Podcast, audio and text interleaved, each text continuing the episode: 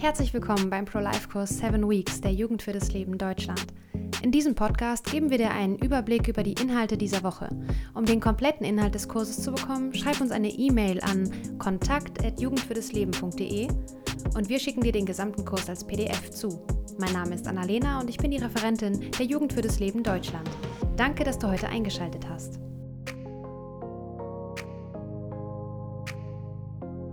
Heute geht es um das Thema Abtreibung, also die Abtreibungsmethoden.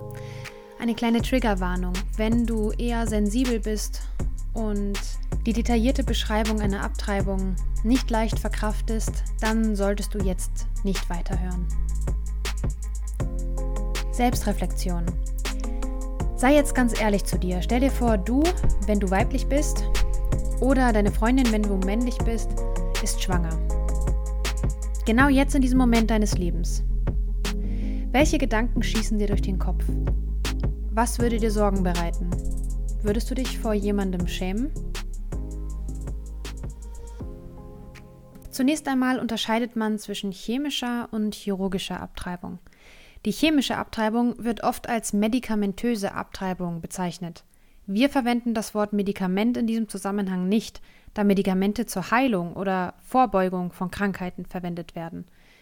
Wir halten eine Schwangerschaft nicht für eine Krankheit. Die Abtreibung mit Hormonpräparaten ist nur in der sehr frühen Schwangerschaft möglich, bis zur neunten Woche.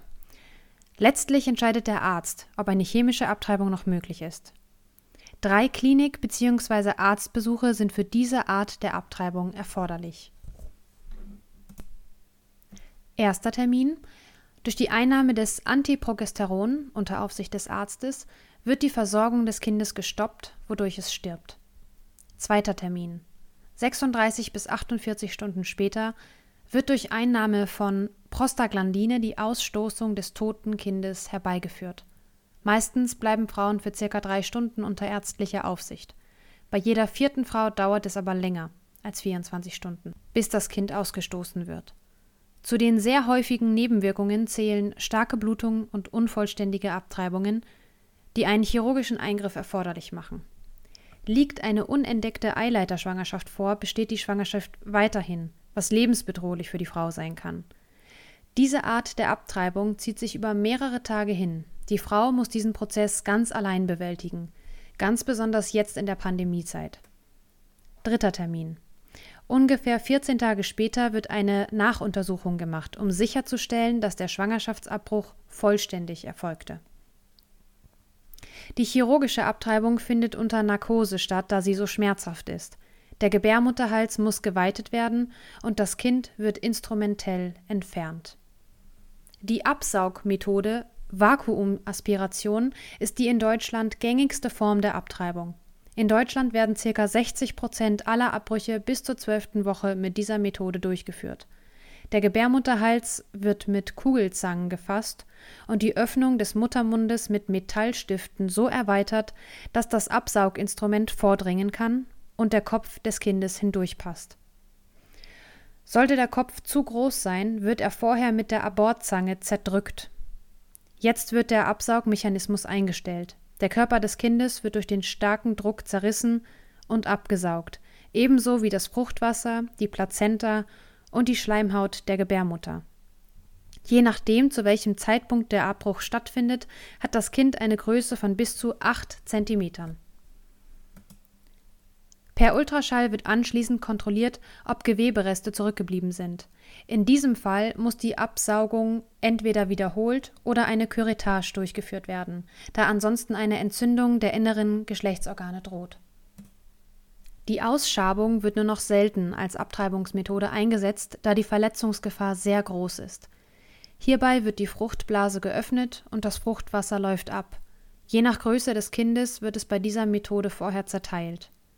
Anschließend wird das Kind aus der Gebärmutterhöhle geschabt.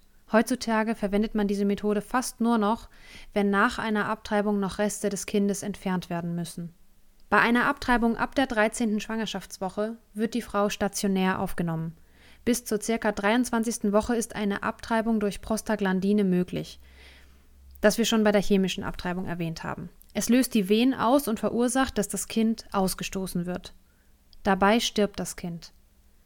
Das kann mehrere Tage dauern. Da die Mitarbeit der Frau unerlässlich ist, kann dies nicht unter Vollnarkose geschehen. Je nach Alter des Kindes kann es vorkommen, dass es die Abtreibung überlebt. Ungefähr ab der 23. Woche, wenn das Kind auch außerhalb der Mutter lebensfähig ist, spricht man vom Fetozid. Fetus heißt übersetzt Nachkommenschaft und bezeichnet einen ungeborenen Menschen ab dem vierten Monat. Die Endung Zid bezeichnet immer eine Tötungsart. Das kennst du vom Wort Suizid.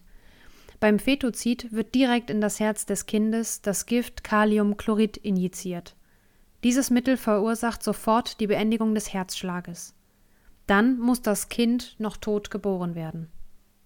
Neben zahlreichen möglichen physischen Komplikationen, die chirurgische Abtreibungen verursachen können, kann sie auch psychische Folgen haben. Es kann zu posttraumatischen Belastungsstörungen und Depressionen kommen. Die rechtliche Lage in Deutschland. Eigentlich sind Abtreibungen nach 218 StGB strafbar. Aber unter 218a werden Ausnahmen aufgelistet. Im Folgenden zitieren wir dir den Text aus dem Strafgesetzbuch. Wir fassen dir aber alles nochmal einfach und in verständlichen Worten zusammen. Aus dem Strafgesetzbuch 218a Straflosigkeit des Schwangerschaftsabbruchs. Der Tatbestand des 218 ist nicht verwirklicht, wenn die Schwangere den Schwangerschaftsabbruch verlangt und dem Arzt durch eine Bescheinigung nach 219 Absatz 2 Satz 2 nachgewiesen hat, dass sie sich mindestens drei Tage vor dem Eingriff hat beraten lassen der Schwangerschaftsabbruch von einem Arzt vorgenommen wird und seit der Empfängnis nicht mehr als zwölf Wochen vergangen sind. Der mit Einwilligung der Schwangeren von einem Arzt vorgenommene Schwangerschaftsabbruch ist nicht rechtswidrig, wenn der Abbruch der Schwangerschaft unter Berücksichtigung der gegenwärtigen und zukünftigen Lebensverhältnisse der Schwangeren nach ärztlicher Erkenntnis angezeigt ist, um eine Gefahr für das Leben oder die Gefahr einer schwerwiegenden Beeinträchtigung des körperlichen oder seelischen Gesundheitszustandes der Schwangeren abzuwenden und die Gefahr nicht auf eine andere für sie zumutbare Weise abgewendet werden kann. Die Voraussetzungen des Absatz 2 gelten bei einem Schwangerschaftsabbruch, der mit Einwilligung der Schwangeren von einem Arzt vorgenommen wird, auch als erfüllt, wenn nach ärztlicher Erkenntnis an der Schwangeren eine rechtswidrige Tat nach den Paragraphen 176 bis 178 des Strafgesetzbuches begangen worden ist. Dringende Gründe für die Annahme sprechen, dass die Schwangerschaft auf der Tat beruht und seit der Empfängnis nicht mehr als zwölf Wochen vergangen sind. Die Schwangere ist nicht nach 218 strafbar, wenn der Schwangerschaftsabbruch nach Beratung, 219, von einem Arzt vorgenommen worden ist und seit der Empfängnis nicht mehr als 22 Wochen verstrichen sind. Das Gericht kann von Strafe nach 218 absehen, wenn die Schwangere sich zur Zeit des Eingriffs in besonderer Bedrängnis befunden hat.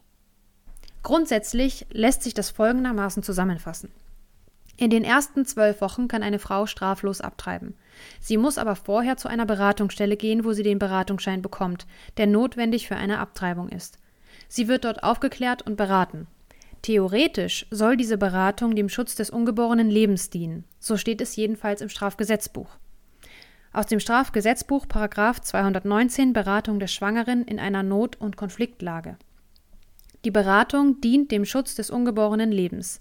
Sie hat sich von dem Bemühen leiten zu lassen, die Frau zur Fortsetzung der Schwangerschaft zu ermutigen und ihr Perspektiven für ein Leben mit dem Kind zu eröffnen. Sie soll ihr helfen, eine verantwortliche und gewissenhafte Entscheidung zu treffen. Dabei muss der Frau bewusst sein, dass das Ungeborene in jedem Stadium der Schwangerschaft auch ihr gegenüber ein eigenes Recht auf Leben hat und dass deshalb nach der Rechtsordnung ein Schwangerschaftsabbruch nur in Ausnahmesituationen in Betracht kommen kann, wenn der Frau durch das Austragen des Kindes eine Belastung erwächst, die so schwer und außergewöhnlich ist, dass sie die zumutbare Opfergrenze übersteigt. Die Beratung soll durch Rat und Hilfe dazu beitragen, die in Zusammenhang mit der Schwangerschaft bestehende Konfliktlage zu bewältigen und einer Notlage abzuhelfen. Das Nähere regelt das Schwangerschaftskonfliktgesetz. Die Beratung hat nach dem Schwangerschaftskonfliktgesetz durch eine anerkannte Schwangerschaftskonfliktberatungsstelle zu erfolgen. Die Beratungsstelle hat der Schwangeren nach Abschluss der Beratung hierüber eine mit dem Datum des letzten Beratungsgesprächs und dem Namen der Schwangeren versehenen Bescheinigung nach Maßgabe des Schwangerschaftskonfliktgesetzes auszustellen. Der Arzt, der den Abbruch der Schwangerschaft vornimmt, ist als Berater ausgeschlossen. Zu einer Beratungsstelle muss eine Frau nicht, wenn sie durch eine Vergewaltigung schwanger geworden ist und abtreiben möchte. Das geht auch nur in den ersten zwölf Wochen. Das nennt man die kriminologische Indikation.